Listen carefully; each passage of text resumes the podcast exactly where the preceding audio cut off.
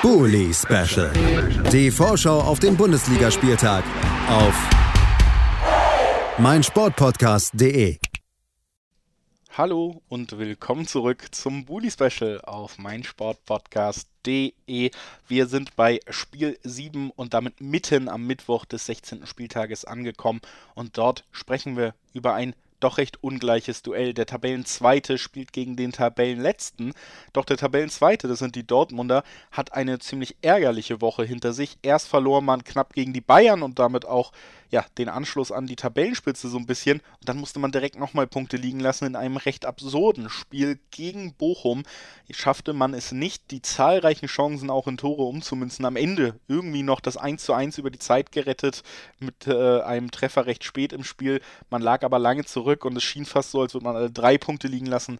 Nun konnte man sich als Trostpreis vielleicht einsichern, sicherlich trotzdem unter den Ansprüchen zurückgeblieben gegen einen Aufsteiger. Und gegen einen solchen geht es eben auch jetzt mit Fürth, die nochmal deutlich schwächer in dieser Saison unterwegs sind als die Bochumer. Aus Dortmunder Sicht also ein absoluter Pflichtsieg, der hier folgen muss. Auf der anderen Seite haben wir aber Fürth, die getragen sind von einer historischen Errungenschaft, nämlich dem ersten Heimsieg seit sie oder überhaupt in der Bundesliga-Geschichte dieses Clubs. Zuerst wollen wir dazu hören Stanny Schupp mit der Dortmunder Sicht. Stanny von Goal, hier ist er für euch. So, moin. Ähm, das Spiel gegen Bochum, wenn man das Ergebnis auf den ersten Blick sieht, denkt man sich, okay, der BVB hat wieder wichtige Punkte liegen lassen, hat wieder enttäuscht und kommt einfach nicht äh, voran. Ist auch nicht ganz falsch, nur war das Spiel eben ungefähr so, wie wir das im Vorfeld besprochen hatten und wie das auch schon in den letzten Wochen des Öfteren mal der Fall war, wie jetzt gegen ähm, Besiktas am Anfang ähm, und gegen Sporting vor allem. Ganz, ganz dominant, ganz, ganz viel Ballbesitz, ganz, ganz viel Zug zum Tor. Natürlich auch ein bisschen Pech, aber im Endeffekt nichts wirklich, ähm, ja, nichts wirklich Schlüssiges und auch nichts wirklich brandgefährliches. Ähm, und dann halt äh, so lange angelaufen, bis hinten irgendwann mal der Fokus und die Konzentriertheit nachlassen und dann durch einen relativ vermeidbaren Elfmeter in Rückstand geraten. Also wie gesagt, ich sehe da extreme Parallelen ähm, zum Spiel gegen Sporting, wo man wirklich auch angerannt ist, zwar jetzt keine klaren Torschancen, nichts Konsequentes spielen konnte, aber dann durch einen individuellen Patzer das ganze Spiel hergibt und auf den Kopf stellt. Gegen Besiktas hatte ich ja auch gemeint, war äh, die Gefahr auch vorhanden, nur da war eben der Unterschied, dass Dortmund relativ schnell ähm, für klare Verhältnisse sorgen konnte. Und ja, also danach hat Bochum natürlich das gemacht, was sie am besten konnten. Sie haben verteidigt, sie haben die Führung ähm, über die Zeit fast gebracht, wollte ich gerade sagen.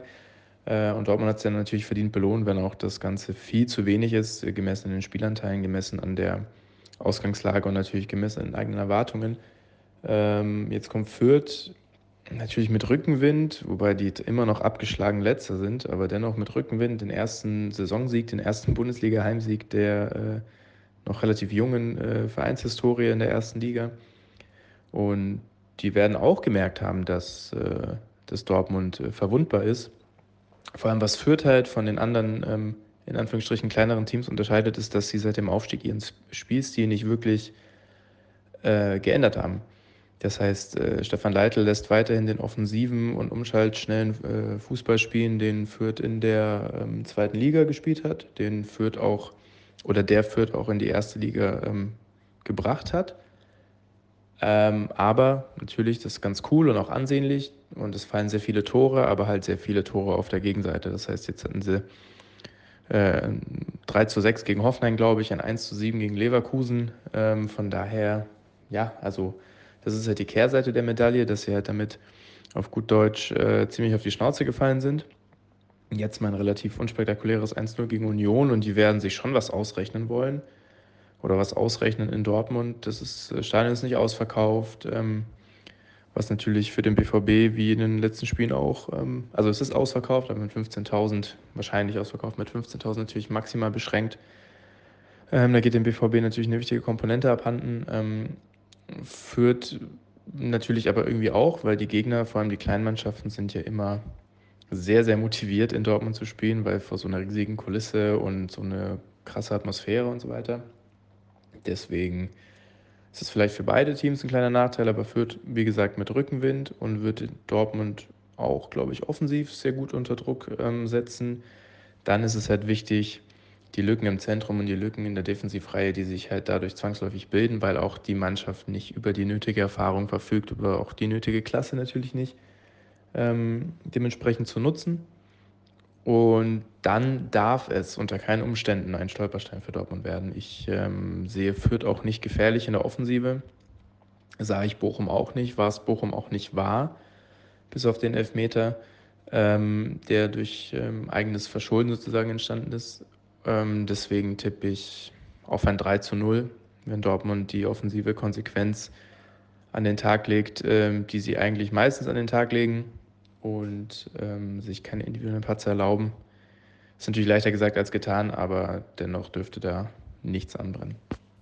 Da dürfte nichts anbrennen, ist also das Fazit von Stanishop von Goal.com. Und äh, da wollen wir natürlich direkt mal die Vierter-Sicht mit reinbringen. Michael Fischer von den Nürnberger Nachrichten ist ebenfalls heute vertreten. Und da hören wir direkt mal rein, wie der überhaupt auch diese, diesen ersten Heimsieg wahrgenommen hat und was das für Spiel gegen Dortmund bedeuten könnte. Michael Fischer von den Nürnberger Nachrichten hier mit seiner Einschätzung für euch. Es ist tatsächlich passiert. Die Spielvereinigung Kräuter Fürth hat ein Fußballspiel in der Bundesliga gewonnen. Das, was lange niemand mehr für möglich gehalten hat, ist am Sonntagabend tatsächlich Wahrheit geworden.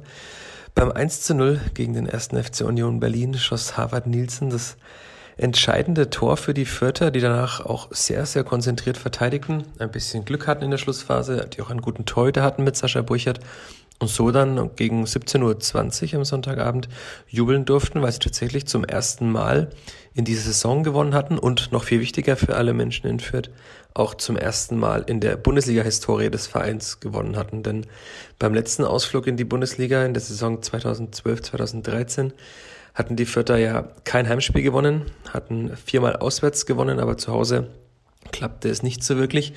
Auch in dieser Saison war es ja, abgesehen von dem 1 zu 1 gegen Arminia Bielefeld am zweiten Spieltag, oft ein äh, sehr trauriges Bild, das sich den Zuschauern da bot in Fürth. Und äh, vor allem traurig ist ein gutes Stichwort, denn ähm, die Fürther hatten ja zuletzt 17 äh, Gegentore in drei Spielen bekommen, vier in Gladbach, sechs gegen Hoffenheim und sieben in Leverkusen. Angreifer Harvard Nielsen, der das goldene Tor schoss, hat dann auch erzählt, dass sie nach dem Spiel in Leverkusen, wo sie sehr lange in der Kabine zusammensaßen und dieses Spiel aufgearbeitet haben, auch darüber gesprochen haben, dass sie vielleicht ein bisschen anders spielen müssten. Nicht mehr ganz so mutig, nicht mehr ganz so hoch anlaufen, wie das Fürth ja doch lange gemacht hat, wie sie es auch in der zweiten Liga oft sehr erfolgreich gemacht haben.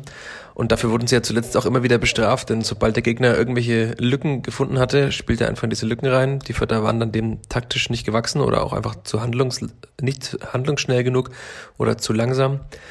Und dann durfte der Gegner eben treffen, wie er wollte. Zum Beispiel Patrick Schick, der viermal gegen Fürth traf. Und jetzt gegen Union war es dann ganz anders. Also die Vierter haben zwar auf dem Papier in einem 4-3-3 gespielt, das auch vielleicht ein sehr, sehr defensives 4-3-2-1 äh, sein konnte. Also je nachdem, wie man das dann eben definieren mag. Also sie haben mit der Viererkette hinten gespielt, die stand auch stabil, obwohl wieder nur ein äh, gelernter Innenverteidiger dabei war und mit Sebastian Griesbeck ein eigentlich gelernter Sechser. Davor dann eine Dreierreihe, die aber sehr, sehr kompakt in der Mitte gespielt hat und eigentlich drei Stürmer mit Harvard Nielsen, Branimir Rigota und Dixon Abiyama. Wobei aber Rigota und Nielsen keine klassischen Flügelstürmer im 4-3-3 gegeben haben, sondern sehr, sehr im Zentrum agiert haben und eigentlich Abiyama so der einzige Angreifer weiter vorne war. So haben die Vierter es eben immer wieder geschafft, das Spielfeld sehr eng zu machen in der Mitte, dass Union eigentlich da keinen Weg durchfand Union hat dann sehr viel versucht, irgendwie da durchzukommen, hat nach links gespielt, dann wieder zurück, dann wieder nach rechts, um irgendwie einen Weg zu finden, diese kompakte Defensive zu zerspielen. Das haben sie dann eben nicht geschafft. Sie hat zwar sehr viele Flanken in den Strafraum geschlagen, gab auch einige Chancen dann, vor allem die größte hatte Kevin Behrens schon direkt nach dem 1-0 für die Vierter, da hielt Sascha Bucher dann sehr gut, aber die Vierter haben das dann auch weiterhin geschafft, mit enormem läuferischem Aufwand eben das Zentrum so kompakt zu halten, dass Union nicht so viele Wege fand, um den Füttern nochmal richtig gefährlich zu werden.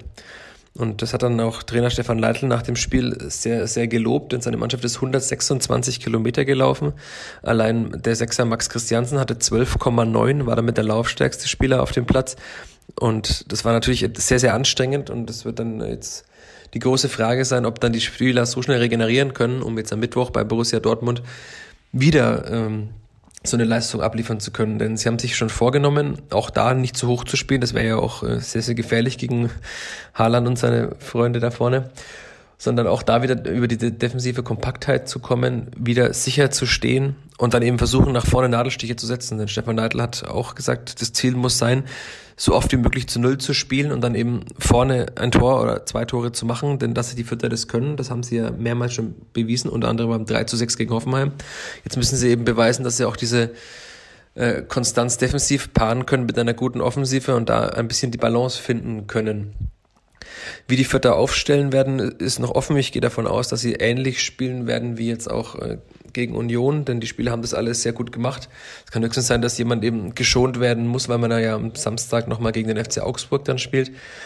Es gibt natürlich auch verschiedene Möglichkeiten, dass Spieler da rein rotieren können. In der Defensive, denke ich, wird alles so bleiben. Vielleicht rotiert mal wieder Jeremy Duziak rein, übernimmt von einem anderen Spieler in der Offensive, der jetzt auch wieder eingewechselt worden war. Aber ich gehe davon aus, dass es dann doch weitgehend so aussehen wird wie gegen Union.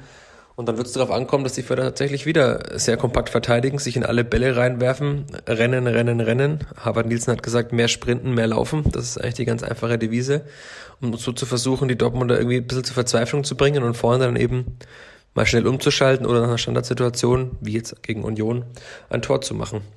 Wenn das gelingt, kann Fürth natürlich vielleicht auch gegen Dortmund was holen, ist natürlich sehr unwahrscheinlich, vor allem wenn der BVB seine Wucht ausspielen kann, dann wird Fürth dem nichts entgegensetzen können. Aber natürlich hat auch niemand daran geglaubt, dass Fürth jetzt Union schlagen kann, außer die Spieler wahrscheinlich selbst, das haben sie auch geschafft. Deswegen äh, tippe ich auf ein 2 zu 1 für den BVB, aber mal gucken, was es wird. Wir werden ja nochmal vielleicht demnächst darüber sprechen. Servus aus Fürth. Ciao. Das war Michael Fischer von den Nürnberger Nachrichten mit seiner Einschätzung dieses Duelles zwischen dem BVB und Fürth mit einem 2 zu 1 Tipp für Dortmund. Ich sag mal, die Dortmunder aus meiner Sicht wollen auf jeden Fall beweisen, dass sie nach dieser enttäuschenden Woche ja auch nochmal ein bisschen Wut im Bauch haben, könnte glaube ich auch nochmal dazukommen. Und ein Holland hat auch nicht getroffen gegen Bochum zwei Aufsteiger in Folge ohne Holland-Treffer würden mich wundern. Ich könnte mir vorstellen, es wird sogar vielleicht ein Ticken deutlicher dann 3 zu 1, 4 zu 1, so in die Richtung tendiere ich bei meinem Tipp. Bedanke mich bei beiden Experten, die wir heute hier haben und ja, verspreche euch, dass wir uns gleich wieder hören. Sprechen wir über das Duell zwischen Leverkusen und Hoffenheim direkt nach einer kurzen Pause. Bully Special. Die Vorschau auf den Bundesligaspieltag auf meinsportpodcast.de.